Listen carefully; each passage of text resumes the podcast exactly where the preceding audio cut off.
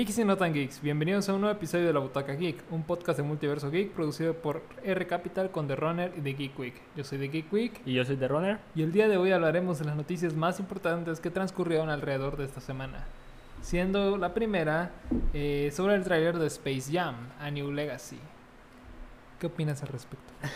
pues bueno, realmente no sé qué opine porque me gusta, me gusta cómo se ve, se ve interesante el tráiler, pero como que, no sé, siento que se siente como un poco forzado, no sé, lo siento yo porque, bueno, en la anterior película, si no me equivoco, la trama era de que los, corrígeme si me equivoco, de que anteriormente los aliens venían a invadirnos, ¿no? Y eh, fue ahí donde esta, surgía toda esta parte del básquetbol y demás, ¿no?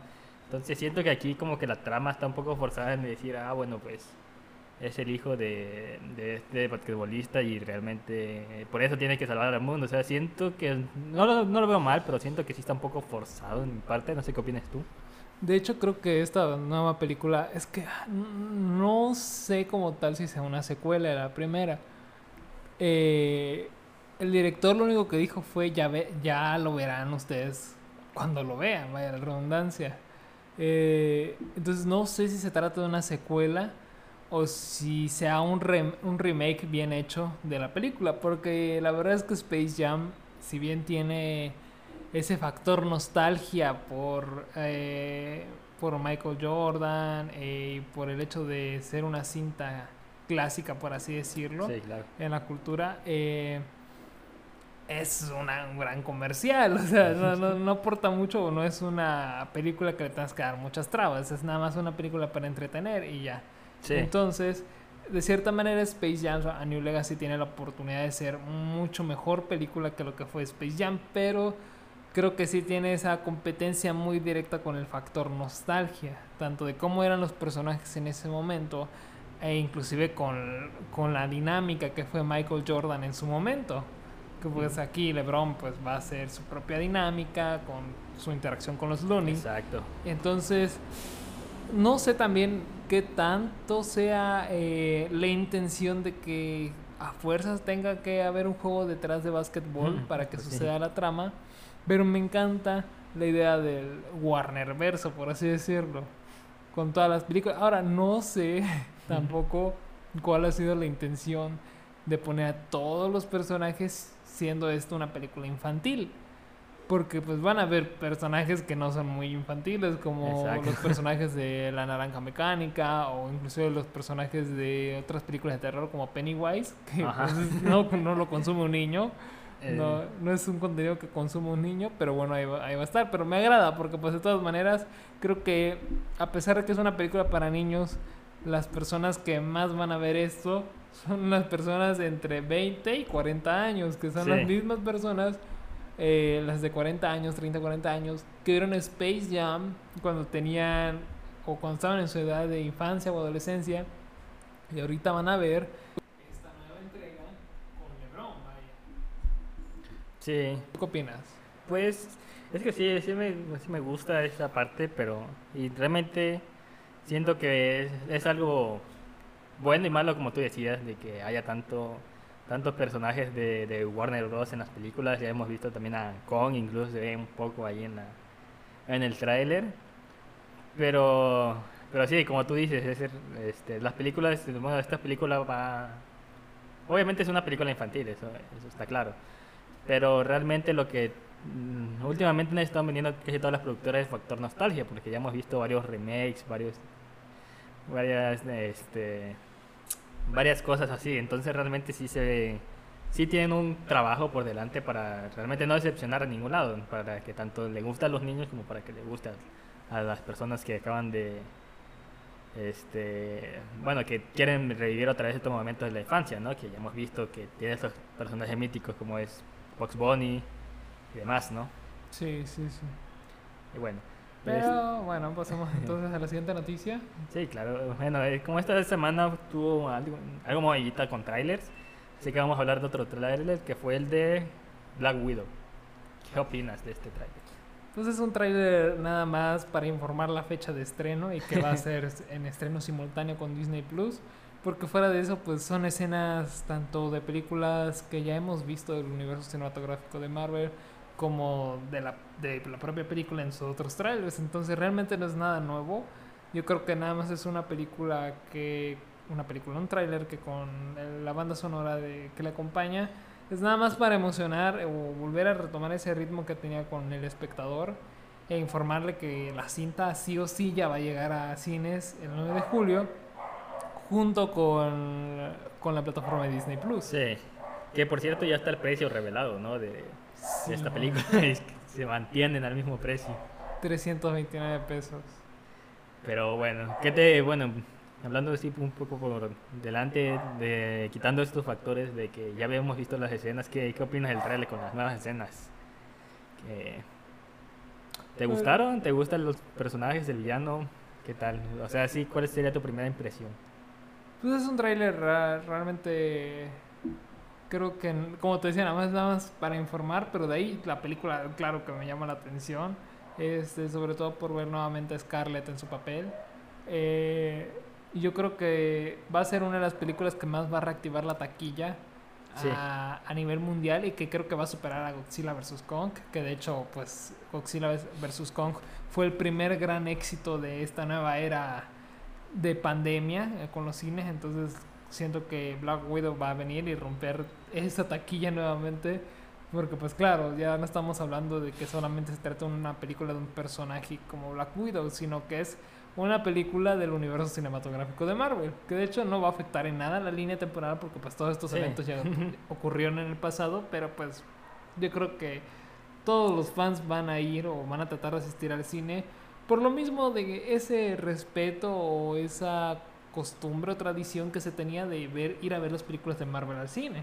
Sí, bueno, ahí no sé qué tan, qué tan de acuerdo estoy contigo porque es que bueno, siento que el éxito de las películas de Marvel que hayan sido tan taquilleras, me refiero al, de manera individual, no tanto como a Avengers, siento que ha sido justamente porque como que esperas, ¿sabes? como que no te quieres perder una línea del tiempo, entonces no sé si con Black Widow suceda lo mismo porque este, recordemos que este personaje pues prácticamente ya está muerto, entonces, mm, por ejemplo con la Capitana Marvel pues tenías una intención de que, ah bueno, voy a ver Capitana Marvel porque...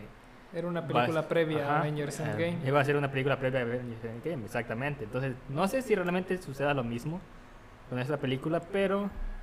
Pero aún así siento que cualquier fan de Marvel, pues sí, y que pueda ir sobre todo, o sea, aquí no estamos incitando a nadie que vaya al cine, aunque nos gustaría, este, de que, bueno, voy a ir a ver Black Widow porque quiero ver una, porque quiero saber qué va a pasar en las otras películas, porque no sé, porque es lo que no va a pasar, vaya. Sí. Bueno, pero al menos sí nos podemos dar una idea de algunos de los personajes que van a tener futuro en el universo, como por ejemplo, eh, ¿quién va a tomar el manto de Black Widow después de, de Natasha? Sí, que eso ya está más que confirmado, que obviamente va a haber alguien que tome ese manto de Black Widow. Eh, sobre todo porque yo creo que ahorita la intención de Marvel es irnos introduciendo poco a poco a los Young Avengers, porque pues ya estamos viendo que Hawkeye, pues con Kate Bishop ya va a ser la primera superheroína, por así decirlo, introductoria en este grupo de los Young Avengers.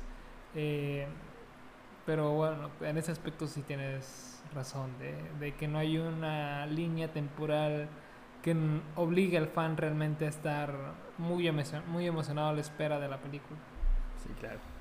Pero bueno, pasando a otras noticias, la tercera noticia es que el actor eh, de doblaje de España, Roger Pera, eh, confirmó su regreso en Spider-Man No Way Home.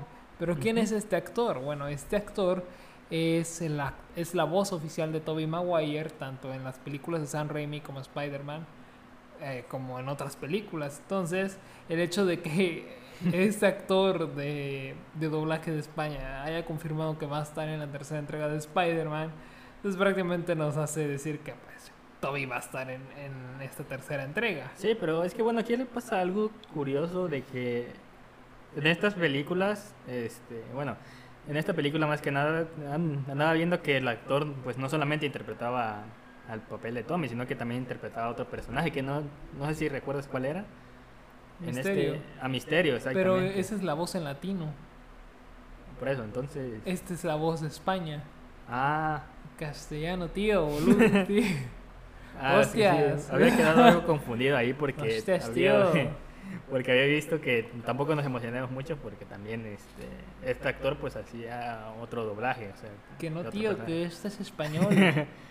ok. Sí, el, el otro, el otro sí es el actor de latino, sí es la misma voz de, de la de Toby, pero al menos eh, la voz de España, la del castellano, es el mismo actor que le está dando la voz a Toby, eh, tanto en las películas de Spider-Man como en, las, en los otros proyectos en que ha estado involucrado. Entonces, este... Spider-Verse confirmado entonces. Spider-Verse confirmado, efectivamente. Obviamente, yo creo que Marvel no va a revelar nada de esto. No, Eh, si lo hacen creo- va a ser hasta la película, lo más probable. Sí, hasta que tú ya estés enfrente de la pantalla viendo lo que hay, hasta ahí lo vas a ver, pero yo creo que es la baraja mejor jugada que está teniendo Marvel en estos momentos, no querer revelar el factor sorpresa, aunque por más predecible que sea. Bueno, aunque quién sabe, por- es que bueno, es que con Marvel me pasó algo con WandaVision de que Sí, ya, justamente- me da miedo que... es que también siento que va a ser algo cruel si al final no muestran a Tobey Maguire en el en la película, porque siento que también como ya todos están hablando de No Way Home, pero o sea, lo están hablando más que nada por el Spider-Verse, no tanto Sí, por no. la película como tal. por el Spider-Man de Tom Holland. Exactamente, entonces ya sería muy cruel de parte de Marvel si realmente al final nunca muestra nunca muestra a un Tobey Maguire o un Andrew Garfield en, en- en la película y es nada más como, ah, bueno, te utilizamos otra vez para para ver, ver la fue- película. Que fue como lo que sucedió con Spider-Man Far From Home, que nos vendieron la idea del multiverso, Sí. con la Tierra 616. Y Y que- al final, pues no, ¿verdad? Pero, este, no, yo, yo creo que sí. Digo, al final no me gusta que sea tan temprano porque pues siento que le falta mucho más desarrollo al personaje de, de Tom Holland, a la versión de Tom Holland, que es muy buen Spider-Man, o sea, Sí. es un muy buen actor Tom Holland. Pero su personaje le, le falta todavía mucho más. Quizás a través de las consecuencias de esta tercera película aprenda un poco más de, de, de sus otras versiones, pero al menos yo siento que todavía le falta un poquito más al Spider-Man de Tom Holland como que para que brille, vaya, y que no sea tan opacado en, en esta tercera película. Exacto. Sobre pues, todo por toda la gran cantidad de actores que van a estar involucrados. Bueno, sí, a mí me da un poco, un poco de miedo por esta parte de que, de que emocionarme, porque ya bueno, ya bueno, con WandaVision, pues ya nos, digamos, es la prueba viviente de que no nos podemos hacer muchas ilusiones, porque al final no se terminan cumpliendo. Pero aún así esperemos y que todos nuestros sueños de, de- de tener un Spider-Verse se puedan ver conf- confirmados realmente con esta película, que creo que es la que muchos andan esperando, porque también Spider-Man es- uno de los personajes más amados de prácticamente Marvel. Así que pues bueno. Me da más miedo llegar a ver a, a Toby y a Andrew, pero en un papel X, así como pasó con, Con Con- Quicksilver. con Quicksilver, sí. Esperemos que no pase así. esperemos, esperemos. A ver, bueno. Bueno, y pasando a otras noticias, Ann Sarnoff, la CEO de Warner, ha confirmado de que, pues bueno, bueno, ella asegura, ¿no? Y que no habrá un Snyderverse. ¿Qué opinas de esta noticia? No, ya habíamos dicho eso en otro podcast. Pues, ¿me aguanta? A ver, creo que me creo que sí estoy muy sí, arriba. creo que eso pasó Bueno. como dos, tres semanas. Bueno, hablando otra vez con, bueno, después de TFI, bueno, vamos a seguir con una noticia. de- Bueno, es relacionada, es relacionada. El hecho a lo de que dijiste DC del Snyderverse, pues tiene relación a la siguiente noticia. Sí, Que era lo que Whedon, Josh Whedon se reveló que amenazó a Gal Gadot con destruir su carrera. Sí, Entonces, de cierta manera, bueno, te, ca- eh, te ca- le atinaste al universo, le atinaste al Sí. universo. él tiene a Warner, eh, Sí, le atinaste, le atinaste al universo y a la compañía. que no sé por qué me fui tan arriba. Sí, Pero bueno, sí, sí, sí, sí. Este, pero bueno, ¿tú, ¿tú qué opinas al respecto? Eh, pues bueno, desde... Es que bueno, estas las amenazas de Widow, este, mm, empezaron a surgir prácticamente desde, desde que se empezaron con las filmaciones extras, este, pero no se había dado tan tanta importancia hasta que, obviamente porque estaban grabando y pues tampoco le podían como que poner mucha importancia a eso, que de todos modos está mal que hagan eso, pero realmente es algo malo, este, porque porque tú dices, a ver, ¿por qué, ¿por qué vas a amenazar la carrera de una actriz con destruirla? Es como, ¿por qué haces eso? O sea, tú nada más enfócate en lo que es la película, asegúrate de de que eso salga bien. Y siento que justamente el fracaso, porque se puede llamar un fracaso, porque sí fue un fracaso tanto taquilla como, como en crítica la, la versión del 2017 de la Ley de Justicia. Este, al fin y al cabo, pues eso se vio reflejado, ¿no? En todo lo que pasaba, tanto en el set y demás. Y, y pues bueno, no sé si tú has visto las, como las detrás de cámaras de, de la Ley de la Justicia de Zack Snyder, que se vio que todos estaban como muy felices Contentos. trabajando, todos hacían bromas y demás. Y pues con Josh Whedon no, no, no se, no se mostró como ese, como ese detrás de cámara, porque, bueno, si se mostró, no, no se dio tanta importancia como lo fue con, con, con la del 2021. Entonces, no sé, realmente sí es algo preocupante de, de saber de que, a ver, por qué. Porque también ya fue eh, Ray Fisher, también fue Gal Gadot. Entonces. ¿quién, eh, ¿quién asegura que tampoco haya sido Ben Affleck o Jason Momoa, ¿no? Que También este, hubiera sufrido estos este, abusos, digamos, ¿no? Sí, es correcto. De hecho, creo que Jason Momoa apoyaba constantemente a Ray Fisher, Sí. entonces... De hecho. Y, eh, bueno, yo creo que de todas maneras Joss Whedon va a pasar un buen tiempo sin, sin contrataciones para nuevos proyectos y si llega a volver a dirigir una película creo que sería más de forma independiente que con un estudio.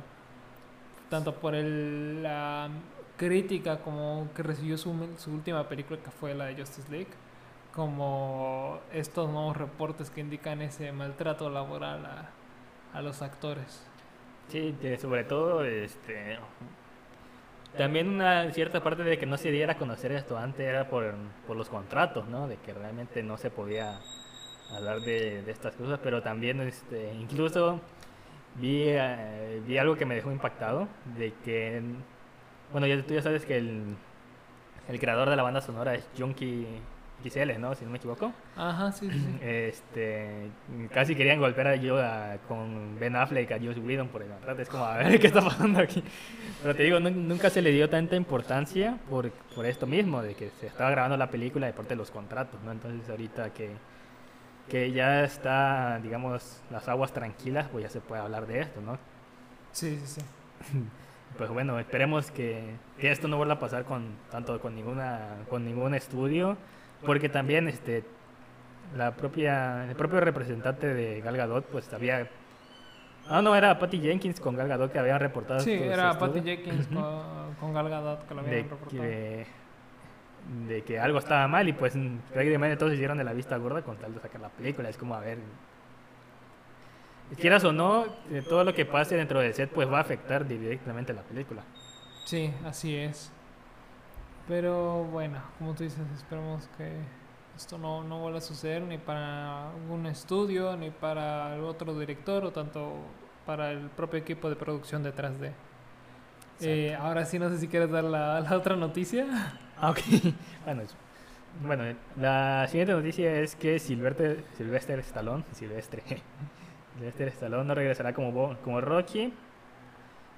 Y hay un- una serie de personajes del desarrollo. ¿Tú qué opinas? Bueno, yo- antes de que hables, este, me gustaría dar mi opinión de que, bueno, yo no, yo no soy tan fan de las películas de Rocky, o sea, sí he visto como pedazos, así que no me siento como, como con tanta conocimiento como para dar mucha información de esta noticia. ¿Tú qué opinas? La primera es una joya. Es, la verdad es que la, la primera película, quizás si no te quieres ver las otras cinco, cuatro, perdón, las otras cuatro, al menos mira la, La primera. La primera, la primera es una joyita. De hecho, este, el guion lo hizo el mismo Sylvester Stallone. Entonces, tuvo, de hecho ganó el, Oscar a mejor película en su Oh. tiempo. Entonces, te digo, sí, es, es, una, es una muy, muy buena película. Eh, ahora, eh, con respecto a que si regresará o no como Rocky, se refiere a un poco más a lo de la tercera entrega de Creed, que Ajá. está con Michael B. Jordan. Eh, pero yo lo, yo lo veo bien, el hecho de que, de que no regrese, porque de cierta manera Rocky ya cerró su ciclo en, en, la segunda película de Creed. Entonces yo creo que si volviera a regresar, igual puede ser un- una traba tanto para el personaje de Michael B. Jordan como para la propia historia. Eh, Ahora, sí, yo creo que sí se va a suponer un peso grande porque pues no solamente ibas a ver la película por Michael B. Jordan, Sí, ibas a ver también la película por ver nuevamente a Sylvester Stallone en su icónico personaje. Entonces no sé qué tanto voy a afectar esto en la taquilla o el rendimiento de la película. Y de hecho es una película donde Michael B. Jordan va a debutar como director también. Oh. Entonces, eh, digo, no sé al final cómo vaya a afectar esto el desempeño de la película. Pero de cierta manera yo ya veo bien que descanse en ese aspecto Sylvester Stallone con su personaje. Siempre y cuando no lo maten fuera de cámara. O sea, que le- si, lo llegan a, si le llegan a dar una despedida a Rocky, que sea a través de, de volver a ver a su personaje una última vez en cámara. Y con respecto a la serie, pues bueno, efectivamente ya es explotar el personaje. pero lo que me lo que me gusta o lo que me deja tranquilo es que es el propio Sylvester Stallone quien está escribiendo la serie. Entonces, yo creo que no hay mejor persona que él para escribir esta serie precuela del personaje, que de hecho ya dijo él que será una serie donde, donde veremos a Rocky en su adolescencia. Entonces, pues claramente va a ser con otro actor.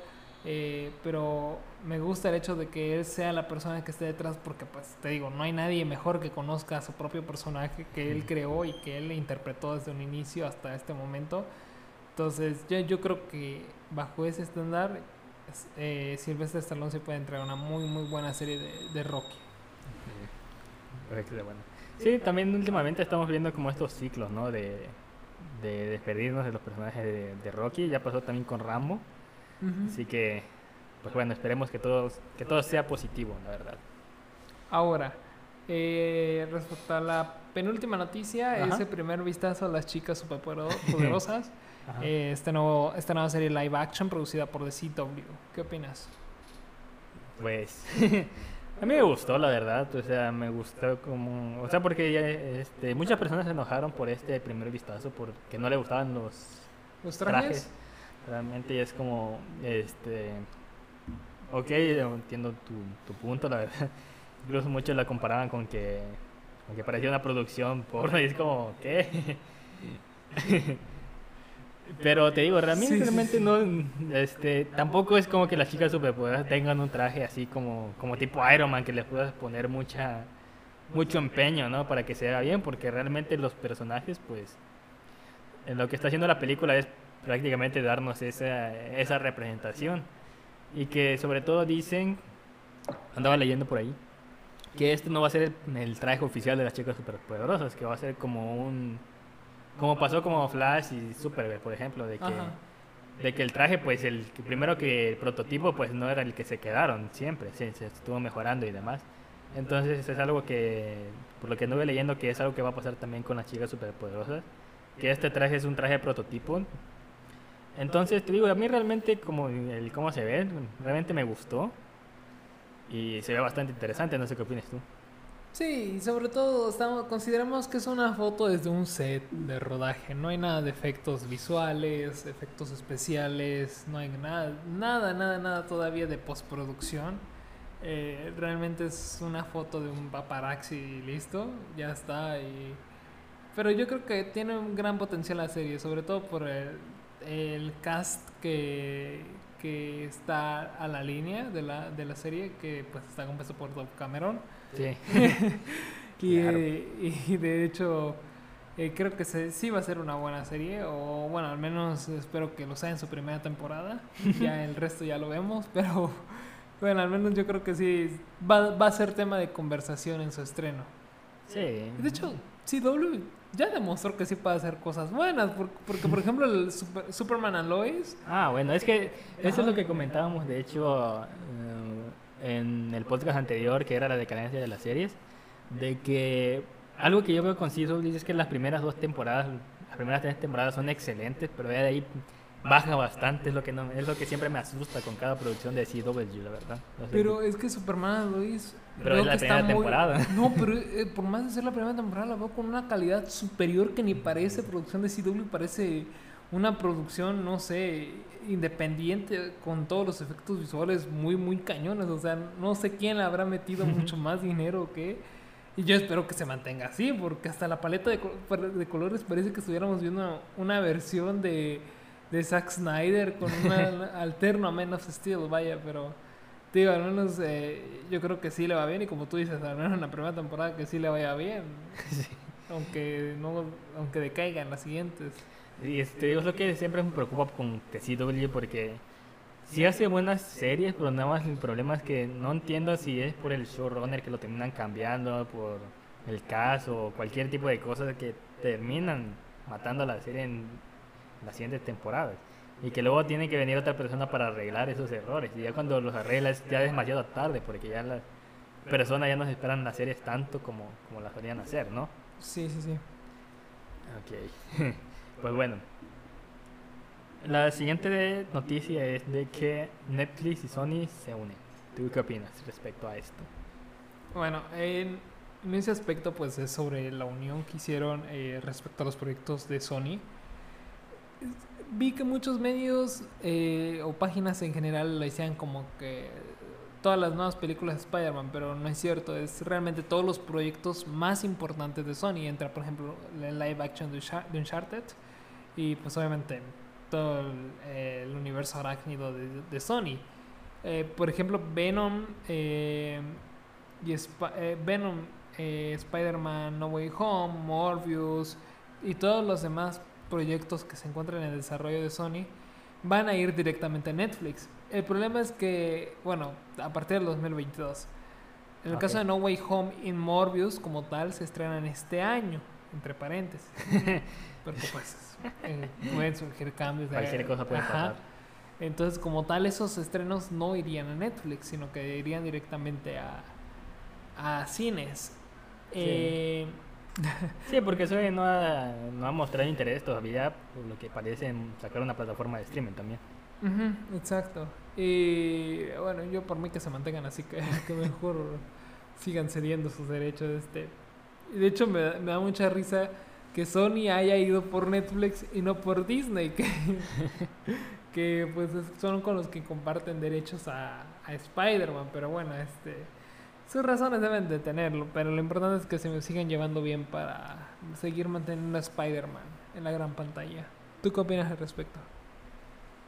Mm, Pues bueno, no sé qué tanto afecta esta, como digamos, este, esta estrategia con las otras plataformas, porque eh, si se lo cede todo a Netflix, entonces a la otra plataforma es que tampoco lo tendrán o qué onda, no sé qué pase bien, no sé qué es lo que pase ahí, pero mm, me gusta que todo esté concentrado también en una sola plataforma y sobre todo en una plataforma que creo que prácticamente todo el mundo tiene, la que es Netflix. Netflix. Ajá. Porque quizás no puedas tener Disney Plus porque no te guste, pues mm, siento que en cuestión de popularidad siempre va a ganar Netflix. en este Es como aspecto. que la básica, ¿no? Ya, ya Sí. la de cajón que debes de tener. Sí, que de hecho muchos servicios de internet incluso te lo ofrecen, ¿no? Con un contrato de que, ah, mira, te contrata, contrata un paquete y más, haces más tantos, pues te damos Netflix también incluido. Sí, sí, sí. O, o te lo dan gratis, como Claro Video. no, claro, ah, bueno, sí.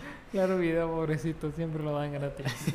Pero está bien. Pero está bien, o sea, Sí. no es mala plataforma, de hecho está, está muy bien. Es, es como una es como Prime Video porque te deja rentar y comprar películas y también eh, quieras o no pues también hay buen material ahí Sí, hay bueno, sí. ya lo platicamos no como Shark Tank que creo que también ha sido uno de sus ganchos también para mantener la plataforma Sí, sí, sí.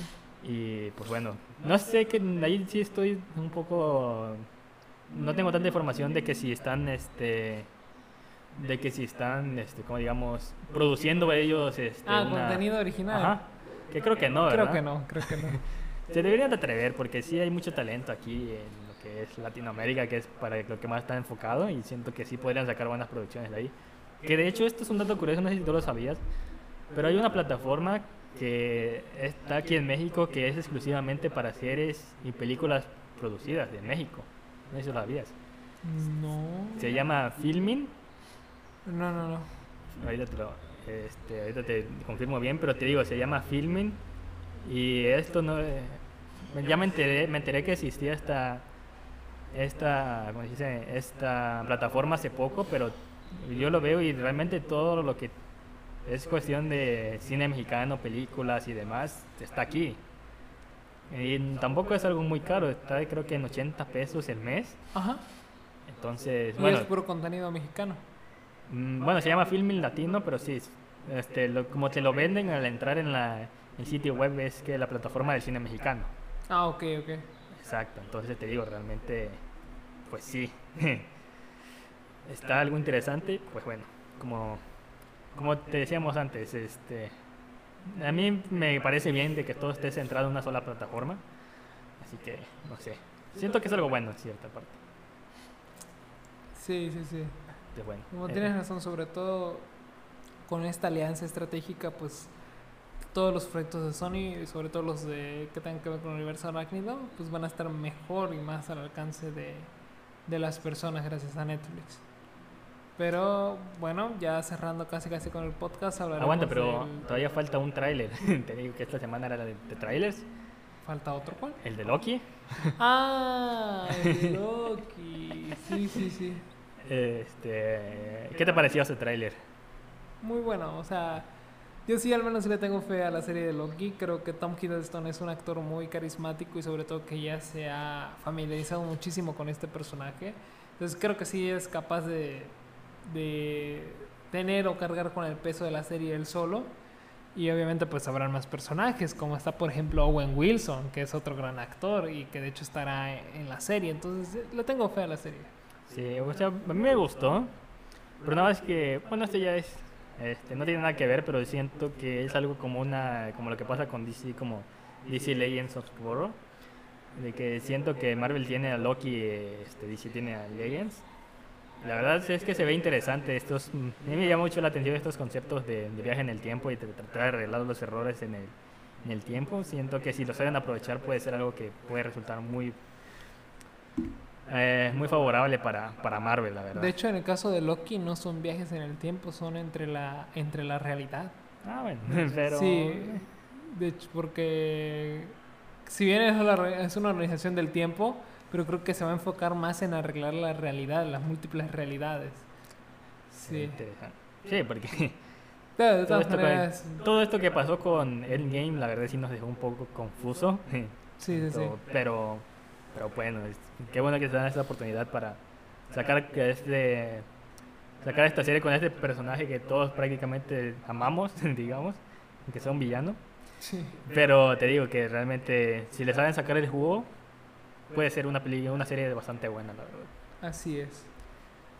Pero bueno, ahora sí, ya pasando al último tema, vamos a hablar de el cuarto episodio Cuarto, de Falcon y el Soldado del Invierno. ¿Qué opinas respecto a este episodio? Que creo que te gustó muchísimo más. Sí, de hecho es lo que te comentaba que por fin, ya después de cuatro, bueno, después de, sí, cuatro Sí, capítulos, este, ya por fin siento la necesidad de desvelarme para ver la, la serie, porque si bien es eh, que los anteriores capítulos estaban, estaban bastante bien, pero nunca, no- siento que no te dejaban como esa, como esa chispa de querer ver el siguiente capítulo, o sea, nada más lo esperabas por esperarlo, pero en mi caso no sentía la necesidad de, de desvelarme para verlo. Pero siento que con este cuarto capítulo eh, estuvo bastante, bastante interesante, sobre todo haciendo esas referencias que los mexicanos entendemos claramente. Sí, sí, sí. La verdad me gustó mucho. ¿Tú qué opinas con este capítulo? Sí, de hecho yo creo que el cierre con el que terminó este capítulo, el hecho de ver la sangre en el escudo de Steve, creo que fue inusual. Sobre todo porque Marvel no nos tiene tan acostumbrados a ver, bueno, Marvel Studios, hablando del universo cinematográfico de Marvel, eh, no nos tiene tan acostumbrados a ver ese, la sangre así, de, de esa manera. eh, En Bueno, que tampoco es muy explícito que digamos. No, no es tan explícito, pero no, no nos tiene tan acostumbrados a eso, pues. Sí, Por ejemplo, Marvel Enter- Entertainment es así, porque pues era con Netflix y veíamos este Ah, tipo bueno, de con- cosas. Pero con este es. Marvel Studios, ajá. Entonces no, nos, no es tan común ver, ver la sangre directamente así eh, en, en pantalla. Entonces, este, digo, a mí sí me emocionó y me sacó de onda. Pero es padre ver que como muchas cosas están tornando en este episodio y sobre todo eh, cómo nos estamos familiarizando con los personajes. Y ya pues estamos a dos capítulos de terminar la serie. Entonces, bueno, la primera temporada, porque ya se confirmó que va a haber una segunda temporada al respecto de esta serie. sí. Este, y que bueno, cada vez están, este, como digamos, como que entendiendo más el personaje. Incluso esta muerte De su ¿Qué mejor pasa? amigo, Ajá. sí. Bueno, que de hecho hubieron dos. Este.